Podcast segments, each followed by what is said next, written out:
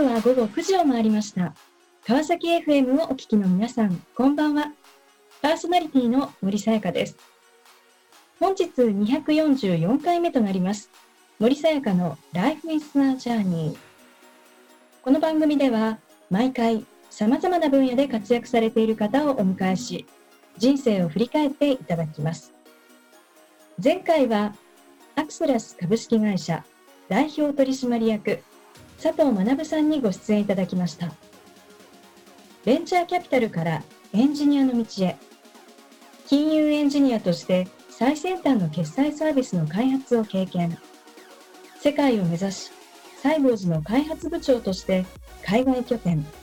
コミュニティ、キントンカフェの立ち上げを手掛け活躍。副業で経営者となり、そこから道を広げて独立。現在、様々な新規事業の立ち上げやラウンジ経営など精力的に取り組む佐藤さん。北極星を目指せというメッセージをいただきました。今回も素敵なゲストをお迎えし、お話を伺っていきたいと思います。この番組は、人と技術の力で驚きあふれる世界を株式会社ワオワールドの提供でお送りします。さあ、それでは本日のゲストをご紹介いたしましょう。エコモット株式会社代表取締役、入澤拓也さんです。入澤さん、よろしくお願いいたします。よろしくお願いします。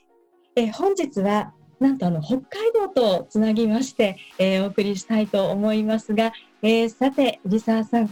現在どのようなお仕事をしていらっしゃるんでしょうか？ぜひご紹介をお願いします。はいはい、あのエコモット株式会社の入澤と申します。え当社はですね、IoT インテグレーション事業をあのやっておりまして、主にお客様のビジネスに、まあ、IoT を通じて、えー、いろんなデータを収集して、そこからいろんな経営判断をしてもらったりするっていう、まあ、DX 全体のことを、えー、やったりしています。また自分たちでいろんなパッケージ製品を作ってまして、まあ、IoT を活用した、えー、融雪、まあ、雪を溶かすロードヒーティングっていうシステムの、まあ、遠隔監視サービスだったり、えー、建設現場のさまざまな、えー、こう危険な箇所にですねセンサーをつけてその危険を検知して、え、知らせるソリューションだったりそういったものを自分たちで作って自分たちで売りに行ったりとかそういうことをしている会社です。はいまあ、本当 DX というともう本当に今やですねもう本当にあらゆるこう企業がま取り組んでいくというところになりますがあの例えばですねこの IoT の取り組みで言いますと具体的にこうどんなこう分野ですとかどんなこう業界であのこう使われているんでしょうか？そうですねやっぱり一番普及してれば製造業さんで製造ラインのところの問題をこう把握したりとか製造工程をえこう見える化するですとかえそういうのもありますし我々が今やっている建設業でもやっぱりその今ビビムシムって分かりますかね？こう 3D を作ってこういろんな設計図をですねその今で紙じゃなくてもこうデジタルで作ってでいろんなところにこうセンサーをつけてですねあのどどこがどういうふうに変化するかとかですね、まあ、そういうのやったりとか、えー、いろんなまあ業界で使われてるかなというふうに思います。うんなんかこう私たちがこうイメージするこう建設現場っていうとなんかこう人がいて あのそこで、はい、あの仕事してなんていう、まあ、そういう部分しかちょっと見れませんけれどもでも実はすごくそういった意味ではこう IoT っていう部分はあのいろんなとこ活用されているということなんですね。そうですね。やっぱりすごい進んでますね。はい。あのエコーモットというこう社名エコとあると、はい、環境という。そうそう。はい。なんか、あの一瞬こうイメージがありますが、このなんか社名にはどんな思いが込められてるんですか？あのー、創業時ですね、そのロードヒーティングの遠隔監視っていうのは、要するにボイラーの無駄なボイラーを動かさないっていうコンセプトなんですね。はい、ですからあのまあ省エネっていうところで。まあ、CO2 を排出しないっていうところで、まあ、環境に優しいと。で当時2007年に僕起業したんですけど2008年に洞爺湖サミットが行われるっていうことが決まってたりとか、うん、あとはその、えー、チームマイナス6%とか京都議定書とかなんかそういうのがすごくあの言葉としてすごくバズってた時代だったんでこれはやっぱ僕も環境問題がすごくやりたくて会社立ち上げたのででそれを携帯電話でやりたかったっていうことでエコモバイル株式会社にしようと思って、うちの家内に家内にエコモバイルってどう思うって聞いたらモバイルって何って言われたのでモバイルって言葉わかんないんだと。当時ですね2007年ででもエコモっていう響きはなんかいいなと思ったのでそのままあじゃあエコモットにしようっていう感じ。で、はい、えー、いやもうすごいそんな背景があったとは あと会社名ってやっぱりね一回聞いて忘れないっていうのがすごく大事かなと思っていて、なんとかエコシステム株式会社とかって言ってもなんか、あれシステム何さんでしたっけとかなんかそうなっちゃうんですよね。はい、だからまあ、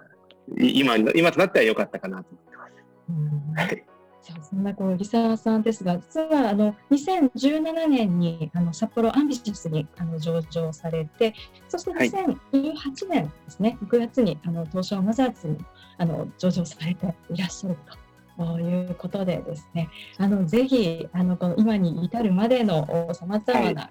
人気点をですね、あのぜひ伺っていきたいなというふうにそうですね。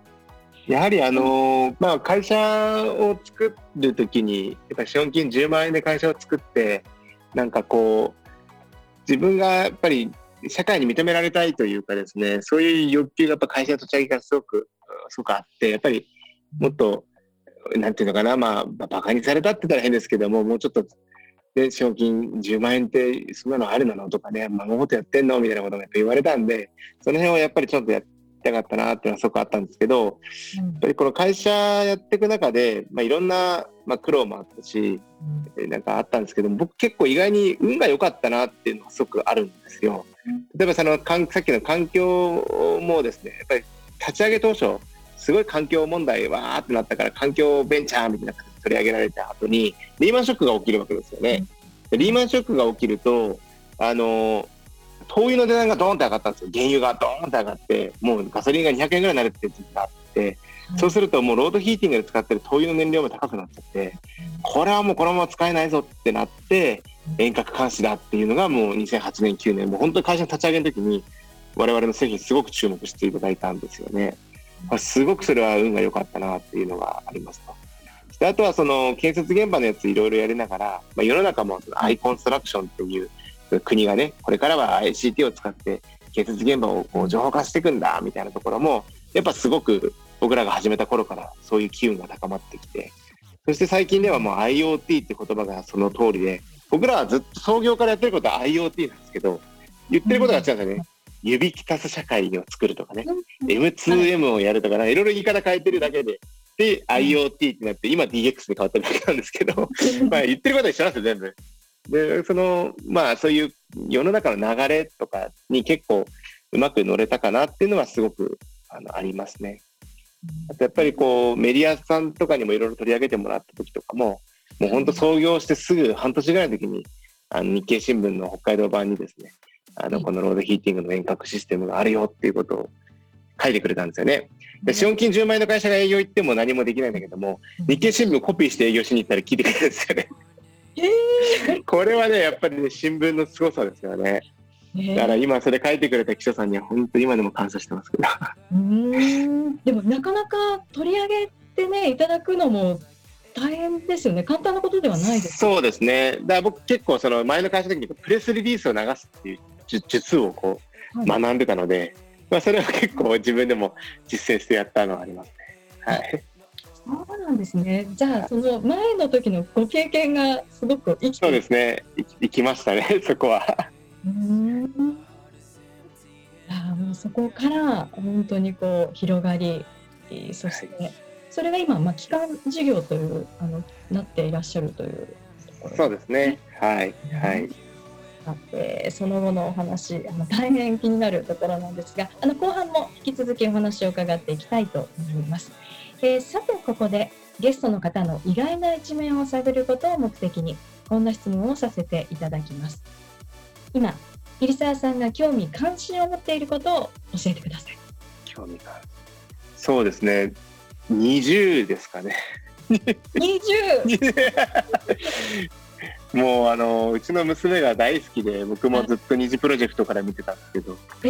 もうすごいなんか元気をもらえてなんかこのコロナで結構なんていうかなこう憂鬱ななんか重たい空気をこう振り払ってくれるあの子たちを見てるとなんかすごい元気になるのでなんか 最近は20にハマってますいや いいいのかなこんなので。ね、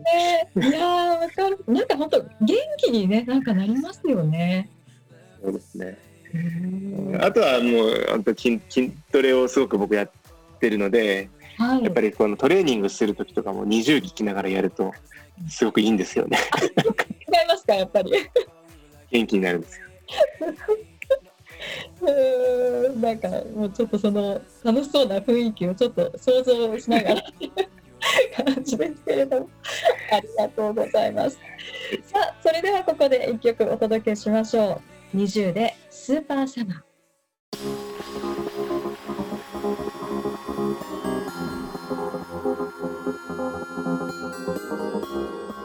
さ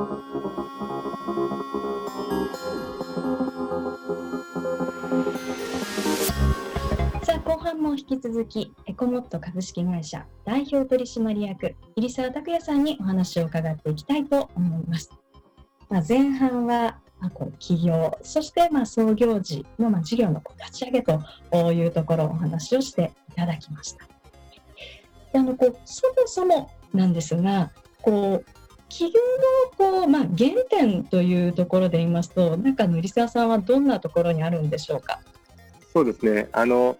私あのおじいちゃん子だったんですけども、やっぱその祖父があの実家のすぐ裏で会社やってたりとかして、ずっとその背中を見てきていたので、なんか自分もいつか起業するんだろうな、社長さんになるんだろうなっていう思いがすごくあって、僕の父もあの全然違う業界で起業してたりもしていて、うんあのなんかこう起業するってことがなんかある意味当たり前みたいな、あまあ生活環境だったかなとは思いますね。はい。うんそうしたこう目の中で最初ってこうどんなこう自分自身でこう将来の姿あのイメージをされてなんかこうキャリアスタートされたんでしょうか？あそうですねやっぱり今のような想像は全くしてなくて本当に一人で会社やってずっと一人でなんかコンサルタントみたいな形でなんかいろんな会社さんのお手伝いをしていければいいのかなって最初は思ってたんですけどもでもやっぱりそういう自分たちで製品出して世に売っていくとなるとやっぱり一人じゃやっぱできなくて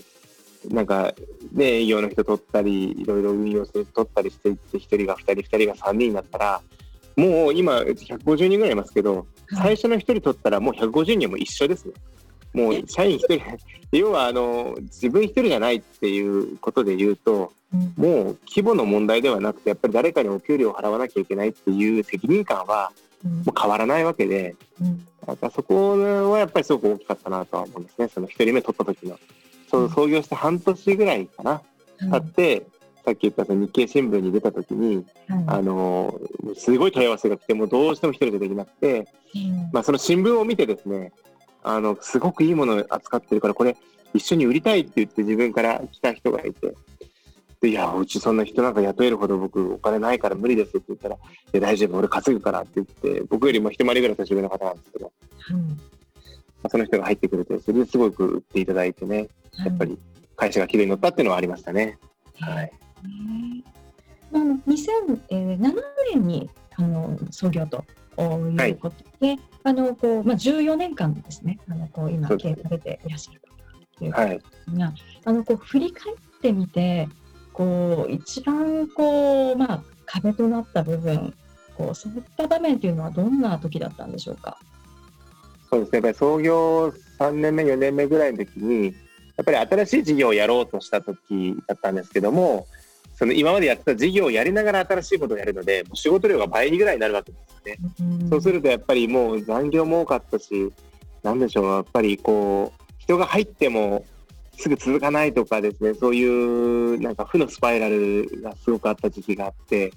もうやっぱりなんで辞めちゃうんだろうとか、やっぱりなんか変えなきゃいけないんだなとか、いろんな思いがすごく当時あったのは、すっごく覚えてますね。うんあと、時を同じくして、やっぱ震災があって、2011年3月に震災があった時に、うん。まあ、非常にこう、みんな、なんか僕もそうですし、やっぱり社員さんたちの心境もいろいろ変わっていって、やっぱりこう、うん、なんか、悲しい思いをたくさんしたなっていうのはありますね。うん。はい。そういうこう本当にこう、まあ、環境も変わってこう先の見えない状況ででしかもこう、まあ、人の部分っていうところもある中でなんかそういう中でこう自分のその心のバランスといいましょうか持ちよってどんな風にこうリサさん保っていらっしゃったんそうですね。もう、一番上の子供がやっぱり大きいかなと思っていて、プライベートの話で恐縮ですけど、2008年に1人目生まれて、2011年に2人目生まれて、で、ちょうど苦しかった時期に子供2人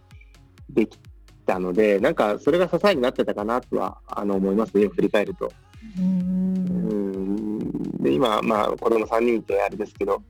結構ワークライフバランスって言うじゃないですか。はいだから、それってなんかこう、50、50のところで合わせるみたいなのがバランスってよく皆さん言うんですけど、僕は違うと思うんですよね。仕事100やって、プライベートも100頑張るっていうところが、まあ、僕はバランスだと思うんですよ。だから、一生懸命遊ぶ代わりに一生懸命仕事しようと。なんかこ、ここでバランスを取ることが結構僕はやってましたかね。だからもう土日はもう、平日は一切家に帰らないけど、土日はもう一切 PC 開かないとかね。まあ、それぐらいこう、なんかこう、じそこで自分のバランスを取ってたかなとは思いますね。うんで仕事にこう熱中するのと同じくらいこう本当にこうライフというかそういうところそうですね。うんそうですね。うん一生懸命遊ぶ。だから今いろんな採用活動とかしていても、やっぱ学生時代遊んだり部活で一生懸命やってた人って、やっぱし仕事も一生懸命やるんですよね。うんやっぱ遊びも中途半端な人、あんまり遊んでなくて真面目に勉強した人ってね、仕事も真面目ですよね。なんかうね。んまあやるんだけど、なんかこうんう、100%じゃないよねっていうのはありますね。うんまあ、本当にこう創業からこのまあ IoT、まあ、この分野でずっとこう経営をされていらっしゃるということですけれどもあのこの IoT へのこう魅力ですとかそこのこう可能性みたいなところっていうのはなんかこうどんなところをこう見られてですねこうスタートされたんでしょうか？そうですね。僕が本当に始めた時って、まあ前職なら着手メロディーの配信とかをやってたんですけどもうん、着メロってもう競合が多すぎて、もう真似する会社がいっぱいあるわけですよ。はいだから、もう競合を真似されないようなものをやりたいっていうのがあって、で、ものづくりがしたかったハードウェアを作りたくて、ええ。ハードウェアを作ってれば当時の IT 企業、ハードウェアなんて絶対に手出せないみたいな、そういう風潮だったので、でハードにこうシステムを乗せて、専用端末を作って選んだものをコントロールしていくんだみたいなことを考えてたんですね。うん。で当時の、まあ、まあ IoT の走りって言ったらそうなのかもしれないですけども、まあ、そういうのをやりたくて始めたら、今はもうそのハードももう今コモディティ化して、いろんなものが出ちゃって、誰でもがハードを扱えるようになってきてるんですけども、うんやっぱそれがやっぱりこう IoT としての走りだったかなっていうのはあって、だから僕はその競争のやっぱり優位性を上げたくて IoT をやったっていうのが目線としてはあるんですけども、やっぱり今後こういう世の中になるだろうなっていう思いはすごいあったんですよね。うん絶対いろんなものが遠隔で見えたりコントロールできたりしたする世の中になるだろうなと。うんでも実際そうなってますしね。はいはい。だから、うんで僕2007年に起業したんですけども、うん2007年に iPhone が生まれてるんですよあ。アメリカで。だから本当にその前職はガラケーの時代をいろいろ謳歌してたんですけど、ええ起業してからはもう本当スマホの文化に変わっちゃって、当時のガラケービジネスはもう全部崩壊しちゃったわけです。うんだからある意味でタイミングとしてはいい時に多分あのやめたんだろうなとは思ってるんですけど、やっぱスマホになってまた世の中がられてね、うん。今までインターネットの PC 上で表現できたことが、スマホの中でまた違った形に表現されて、また違ったベンダーが現れて、違ったサービスができてきてみたいなのが、やっぱすごくこう世の中のイノベーションが起きてるタイミングに、自分も何ができるかなっていうのはすごく考えてましたね。そうしたこの世の中の流れの中で、あの仕事に対するこう向き合い方ってどんなふうにこう変わっているんでしょうか？そうですね、やっぱり社会にやっぱり貢献したいって最初は環境問題すごいやりたいって言って、まあ、エコモットって名前つけてやったんですけども、やっぱさっき言いましたように、2011年の震災がですね、結構なタイミングポイントで、やっぱり、り今までは環境を守りたかったのが、うん。今度はやっぱりこの人の命を守ることに、実は自分たちの技術って使えるんじゃないかってすごく思思わされて、うん。まあ、当時その子供も生まれたばっかだったってこともあって、やっぱり僕らの技術って、そういう地震が起きた時とかいろんな時に、まあ、避難するとか、いろいろこう誘導するね、危険をやっぱり察知して知らせるっていうシステムなので、なん。かそういうことを持ってやりたい。やっぱり人の命を救うとか、うん、世の中のインフラになるとか、なんかそういう思いがすごく強くなってきて、で、今、あの、ドライブレコーダーで交通事故を削減する、まあ、ソリューションなんかも始めたりとか、うん、あの、今のコロナにおいては、その感染リスクを下げるような、やっぱり、あの、サービスをいろいろやったりとかしていて、なんかこう、なんか社会のために役に立つことをやっていきたいっていう思いが、なんかどんどん強くなっていったというのはありますね。うん、ありがとうございます。あのこの番組、まあ、皆さん、ゲストの皆さん、必ずあのお聞きしている質問でもあります。えー、伊佐さんにお伺いさせていただきます。あのこれから自分の夢を実現しようと考えている方々へ、背中を押すメッセージをお願いいたします。はい、あの僕、会社ってあのドラクエだと思ってるんですよ。ドラクエ。っていうのは、あの営業マンっていう戦士がいて、その開発者とかねエンジニアっていう魔法使いがいて、で経理ができる僧侶がいてみたいなパーティーでやっぱりその会社っていうのは成り立つわけですよね。いろんなことができるパーティーが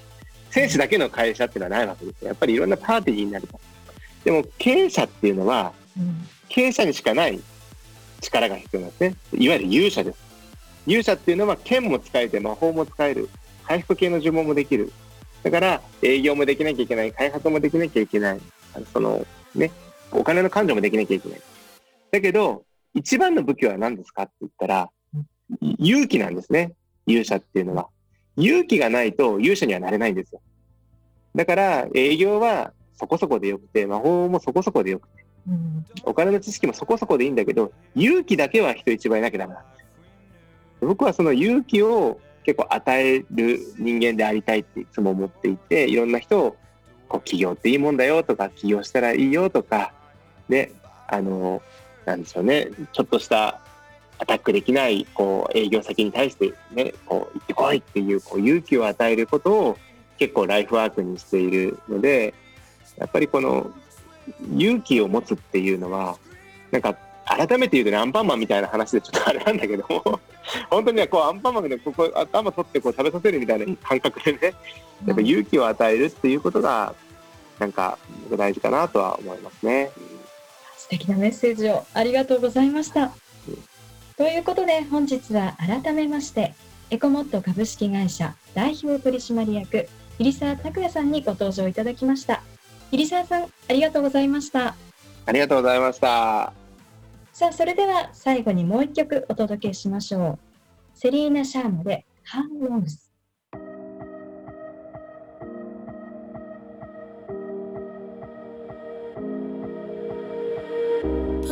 森さやかの Life is a Journey いかがでしたでしょうか？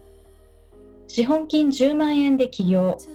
創業当時の悔しい思いをバネに東証マザーズ上場まで会社を拡大させた入沢さん